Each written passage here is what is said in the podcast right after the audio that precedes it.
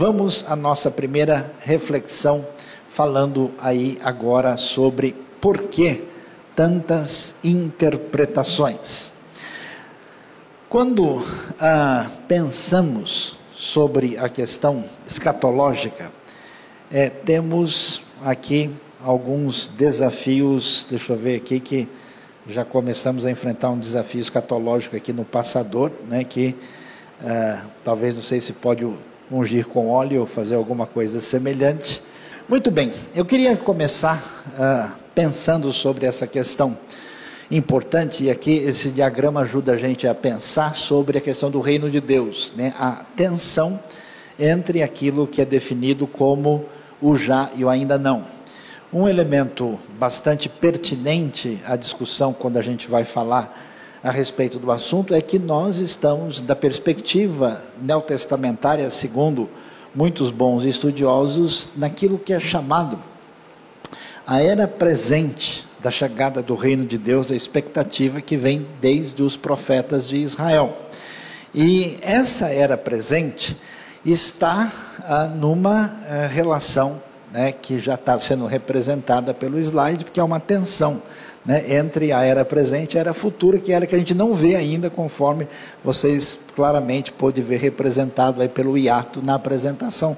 Tudo aqui altamente combinado. Né?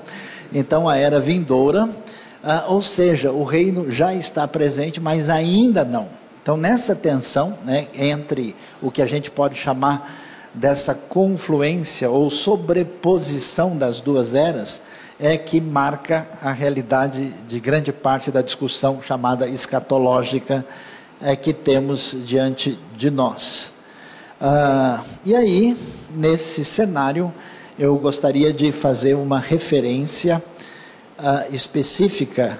Jeff, você me ajuda aí, porque aqui ah, estamos tendo aí um pouquinho de dificuldade na nossa caminhada de apresentação do Aqui, isso, vamos lá agora. Opa, voltando lá. Interessante, é, se a gente puder pensar em escatologia, a gente pode dizer que a escatologia é a, a teologia do tempo.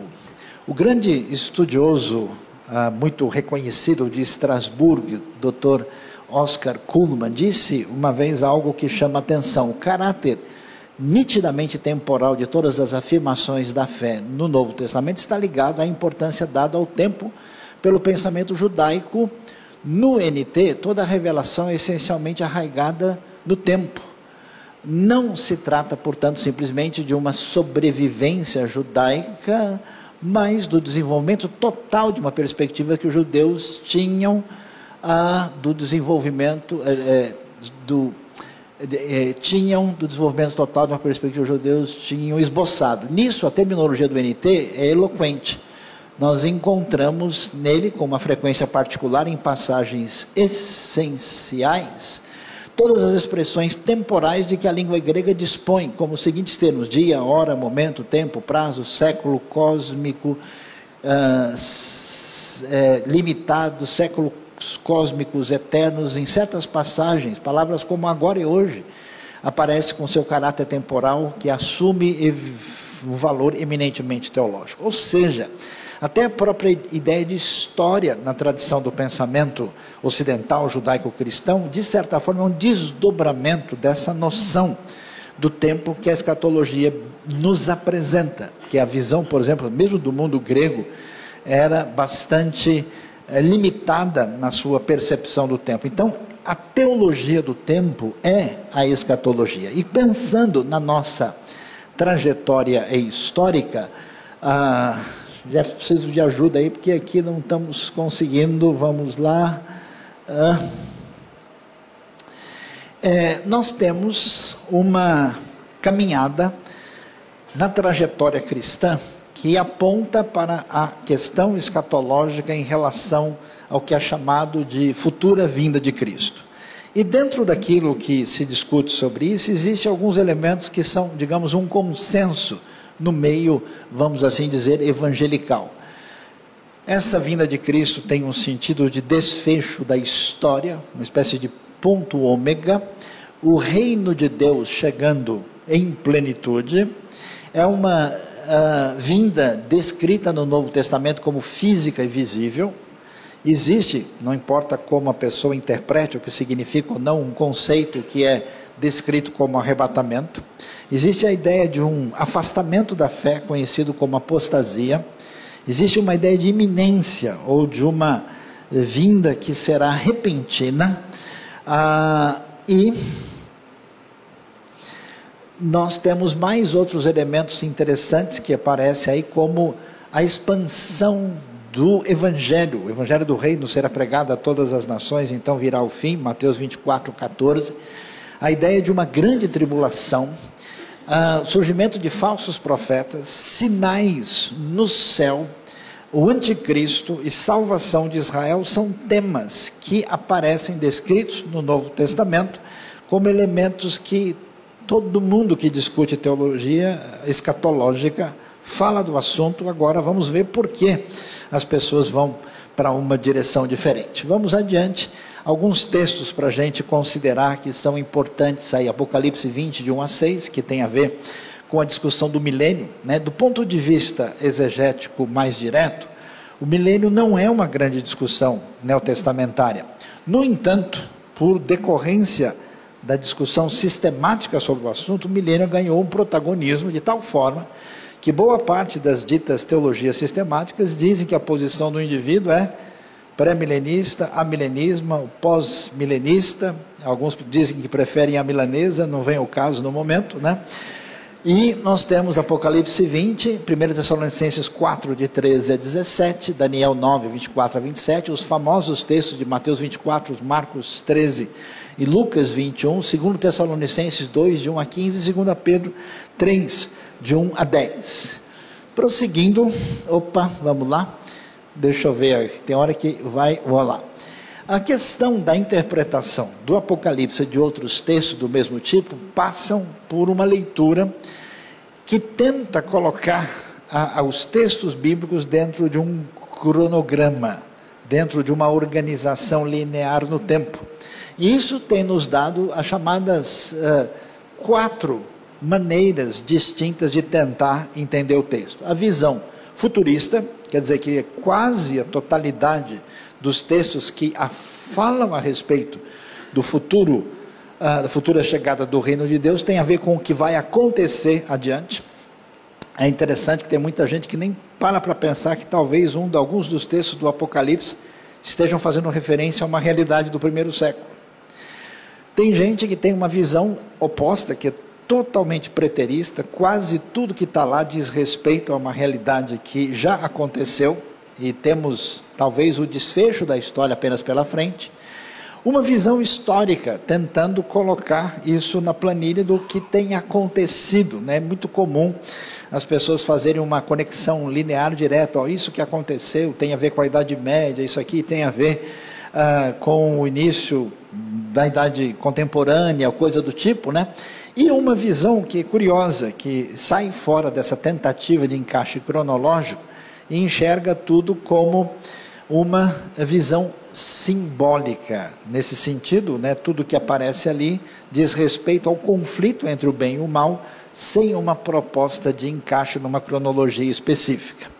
Prosseguindo, nós vamos uh, adiante, vamos ver aí mais um toquinho até a gente olhar. Então, como nós vemos, uh, mais um toquinho, nós temos esses três elementos que acabam configurando a nossa sistemática predominante. Por contingências da história, se entendeu que esse conceito de milênio deveria ser o fator organizador da construção teológica, o que fez com que um grupo de pessoas viessem a se chamar uh, ou pelo menos a serem chamados né, de amilenistas, que entendem que não haverá o um milênio futuro literal, mas que esse milênio já é uma realidade presente com o triunfo de Cristo reinando com aqueles que estão nos céus com ele desde a sua obra completa na cruz e na sua ressurreição e ascensão.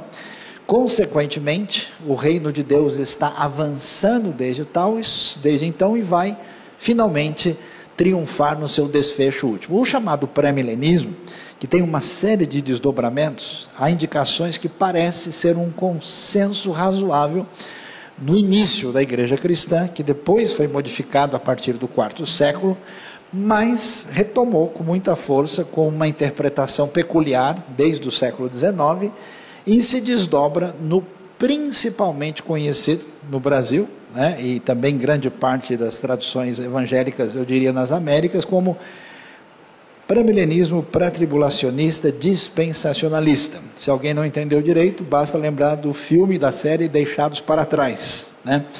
Mas aqueles que foram deixados para trás no estudo da teologia, porque não se aprofundaram na teológica, devem saber que há posições que foram deixadas para trás, entre elas o pós-milenismo, que era uma ideia bastante otimista de que, na verdade, ah, nós estamos vivendo numa situação cada vez melhor da vitória de, do reino de Deus no mundo e, consequentemente, Cristo vem apenas para fazer o desfecho da história. Uma posição, por exemplo, encontrada na teologia do Charles Hodge, mas raramente hoje, pouquíssimas pessoas certamente pensariam dessa maneira. Ah, então, a pergunta é: por que a diferença de interpretação? Como é que isso se dá? Por que, que uma grande parte de pessoas prefere ser entendida como pré-milenista e para alguns grupos isso é um fator hermenêutico determinante e por que outros se entendem como uma milenista? É muito interessante e muito valioso a gente saber que os batistas não têm nenhuma posição oficial sobre isso. Existe uma liberdade de interpretação. Né? A gente sabe onde há dois batistas reunidos, há pelo menos sete opiniões diferentes. Em termos de escatologia, é um pouco mais. Né? Então, é uma doutrina importante, é necessário entender o assunto, mas não é determinante a posição específica de cada um. Então, é necessário a compreensão, a convicção e a tolerância nesse aspecto. Indo um pouquinho adiante, o que, que acontece? Primeira coisa, quando se estuda aquilo que é o grande material que vai ser utilizado na argumentação escatológica, grande parte disso vem das profecias do Antigo Testamento. E essas profecias do Antigo Testamento, a discussão é: será que elas foram ou não foram cumpridas? Segundo, se não foram, quando serão cumpridas? Terceiro, o cumprimento disso é literal ou é simbólico? Qual que é a questão? De modo geral, a visão, por exemplo, a milenista diante de boa parte dessas profecias é geralmente entender que elas já fazem parte de um contexto do Antigo Testamento, ou que se elas estão presentes na realidade do Novo Testamento ou futura, esse cumprimento dificilmente é literal. A tendência dos grupos pré-milenistas, e é bom aqui ser justo, porque nós temos um pré-milenismo mais popular, do perfil pré-tribulacionista, mas com um caminho histórico que é um caminho uh, de um dispensacionalismo clássico escofieldiano, uma segunda onda chamada a onda de Charles Ryrie, do professor do Dallas Theological Seminary, e uma terceira onda hoje, do Darrell Bock, que é chamado de dispensacionalismo progressivo, diferente em muitos aspectos, tentando dialogar com uma visão ah, escatológica diferente e teológica de modo geral. E a discussão é se essas profecias do Antigo Testamento, nesse, nessa visão mais pré-milenista, a tendência é tentar colocá-las no cronograma da história futura e geralmente, muitas vezes, de maneira literal. Por exemplo, você vai conversar com alguém e diz: Não, olha, a Bíblia fala que ah, o leão comerá palha como boi. Então, isso em algum momento do milênio futuro, quando a ordem ecológica vai ser alterada, e a pergunta é quem é que tem razão. Olha, eu vou dizer aos professores que nós não vamos responder as coisas aqui. A gente vai responder só no curso da teológica depois que os alunos se matricularem, né? Brincadeira, vamos lá. O que, que a gente tem? Vamos dar uma olhada um pouquinho adiante? Olha lá o que, que acontece. Vamos ver alguns textos interessantes. Por exemplo, quando você lê Miqueias 5:2, o texto vai dizer: "E tu, Belém Efrata, de maneira nenhuma, né, é insignificante aí na realidade de Judá, e de ti sairá aquele sobre cujos ombros estará o governo. Então a pergunta é: essa profecia se cumpriu? Segundo o Novo Testamento, sim, se cumpriu. No nascimento de Jesus, e o, o governo estará plenamente nos seus ombros, e essa profecias, essa profecia se cumpre, vamos dizer, de maneira literal.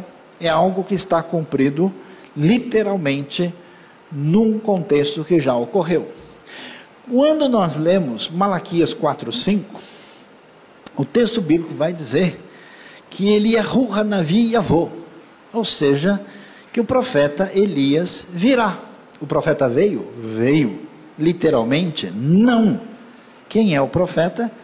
João Batista, conforme o enfoque do Novo Testamento. Então veja que essa profecia já se cumpriu e não se cumpriu literalmente.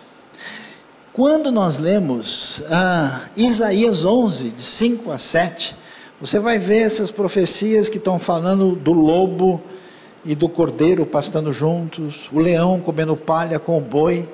E a pergunta é: parece seguramente que é um cenário futuro, mas a pergunta é: isso é literal? Não é literal? É bem difícil que toda essa realidade possa parecer exatamente literal, principalmente quando você lê Isaías 55, 12, que diz que os montes vão saltar como cordeiros e que as árvores do campo baterão palmas. Um elemento que muita gente às vezes não observa, até porque o forte nosso nunca é gastar tanto tempo lendo os profetas do Antigo Testamento, é que grande parte desses textos apresentam uma grande quantidade de palavras, de expressões, evidentemente metafóricas. Nós temos uma série é, de elementos que claramente não são literais. Leia Naum 2, verso 4, quando fala sobre a, a queda de Nínive, diz lá que os carros correm de uma parte à outra. Eu já vi gente falando quando é que isso vai acontecer, não sei em que lugar, no futuro, ou no milênio, ou depois do milênio, mas isso se cumpriu. São os carros de guerra que invadem Nínive no ano 612 a.C., com a chegada dos neobabilônicos. Então você tem texto cumprido no passado, que alguém pode ler equivocadamente no futuro. Você tem texto cumprido literalmente, você tem texto cumprido não literalmente, você tem linguagem poética, ou seja, não é fácil interpretar esses textos. E um texto interessante, aquilo que envolve, né?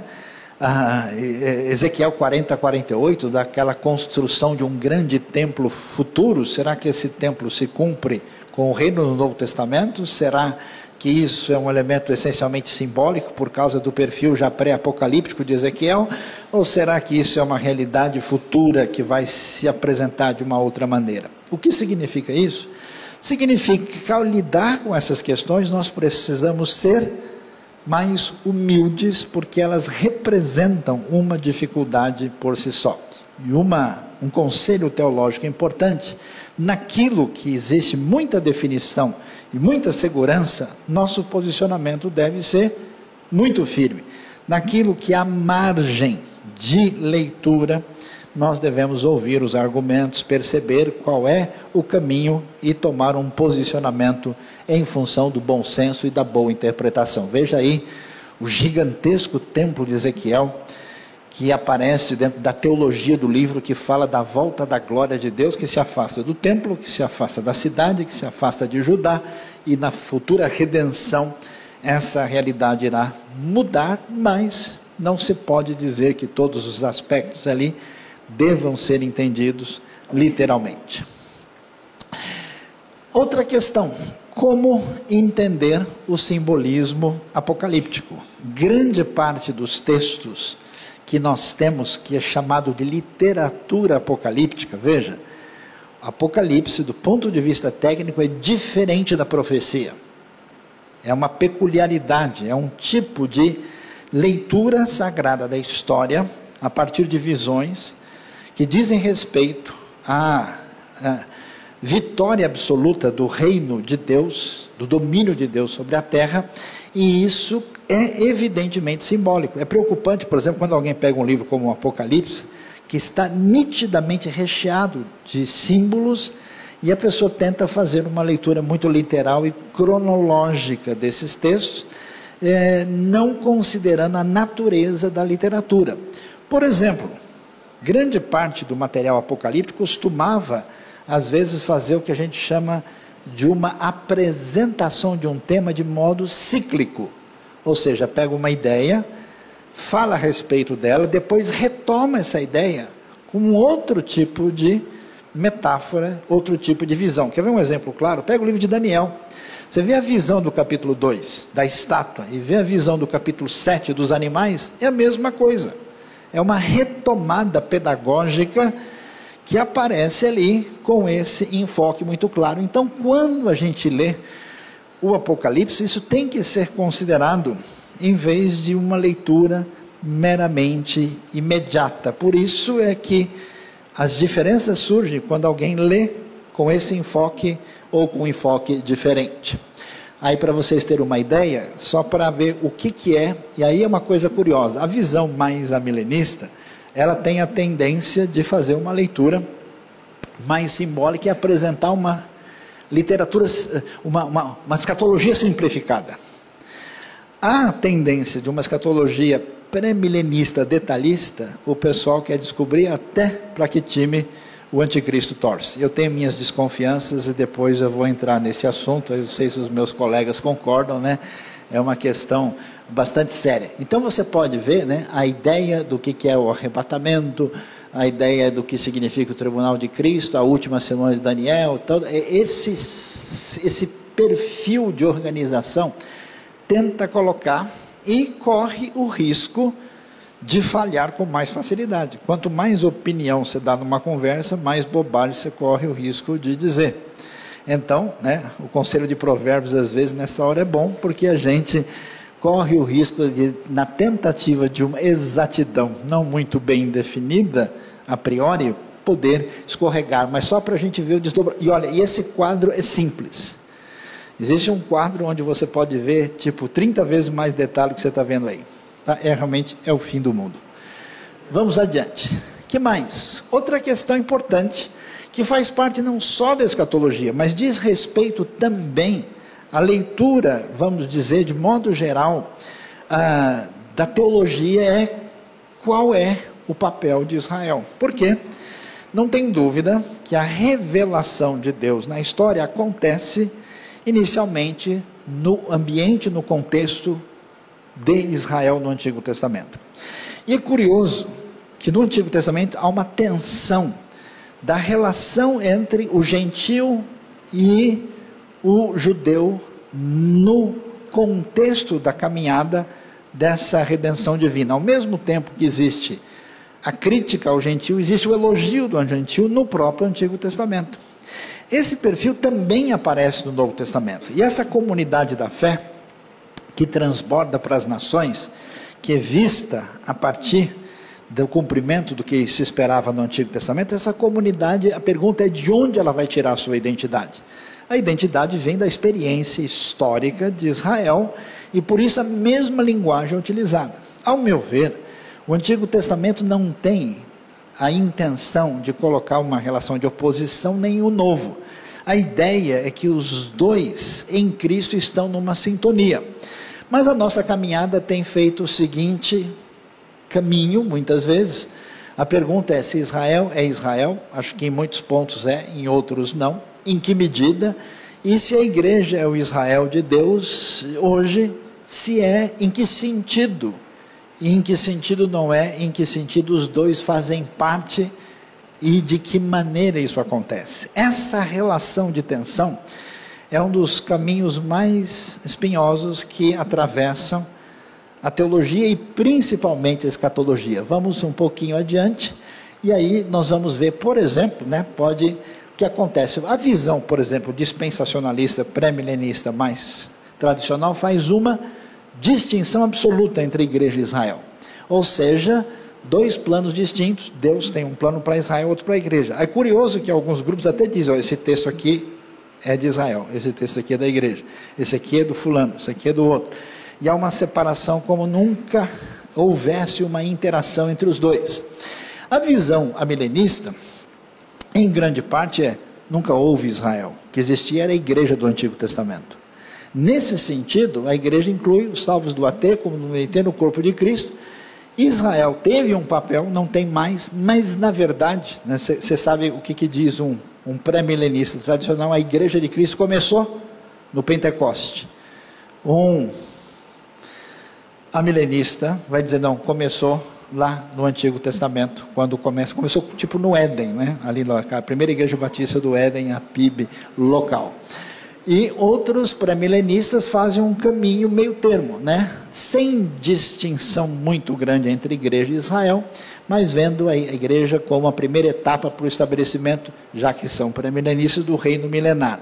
A tensão entre esses dois elementos e como eles são configurados é a razão porque temos um posicionamento escatológico diferente.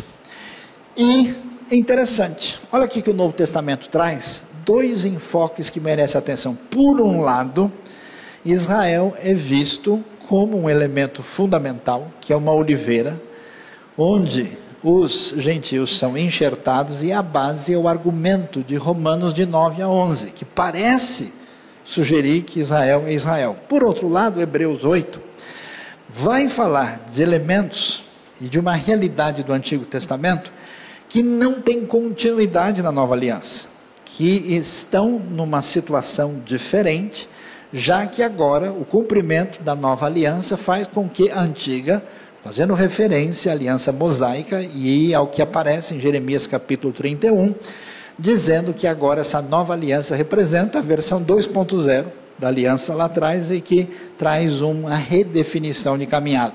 Então, percebam como nós temos uma tensão entre os dois elementos que leva as pessoas a tirarem conclusões, às vezes vendo um lado da moeda e não o outro. Prosseguindo, o problema da hermenêutica geral da Bíblia. No pré-milenismo, pré-tribulacionista, atenção, escatologia não é só escatologia, é a chave hermenêutica da Escritura. A discussão que a gente tem é a seguinte: qual é o nosso ponto de partida para uma leitura do texto bíblico como, digamos, referência hermenêutica fundamental? Então você pode dizer, olha, talvez se eu conversar com o Luciano, com o Jonas aqui, a gente falou, será que é o domínio o reino de Deus?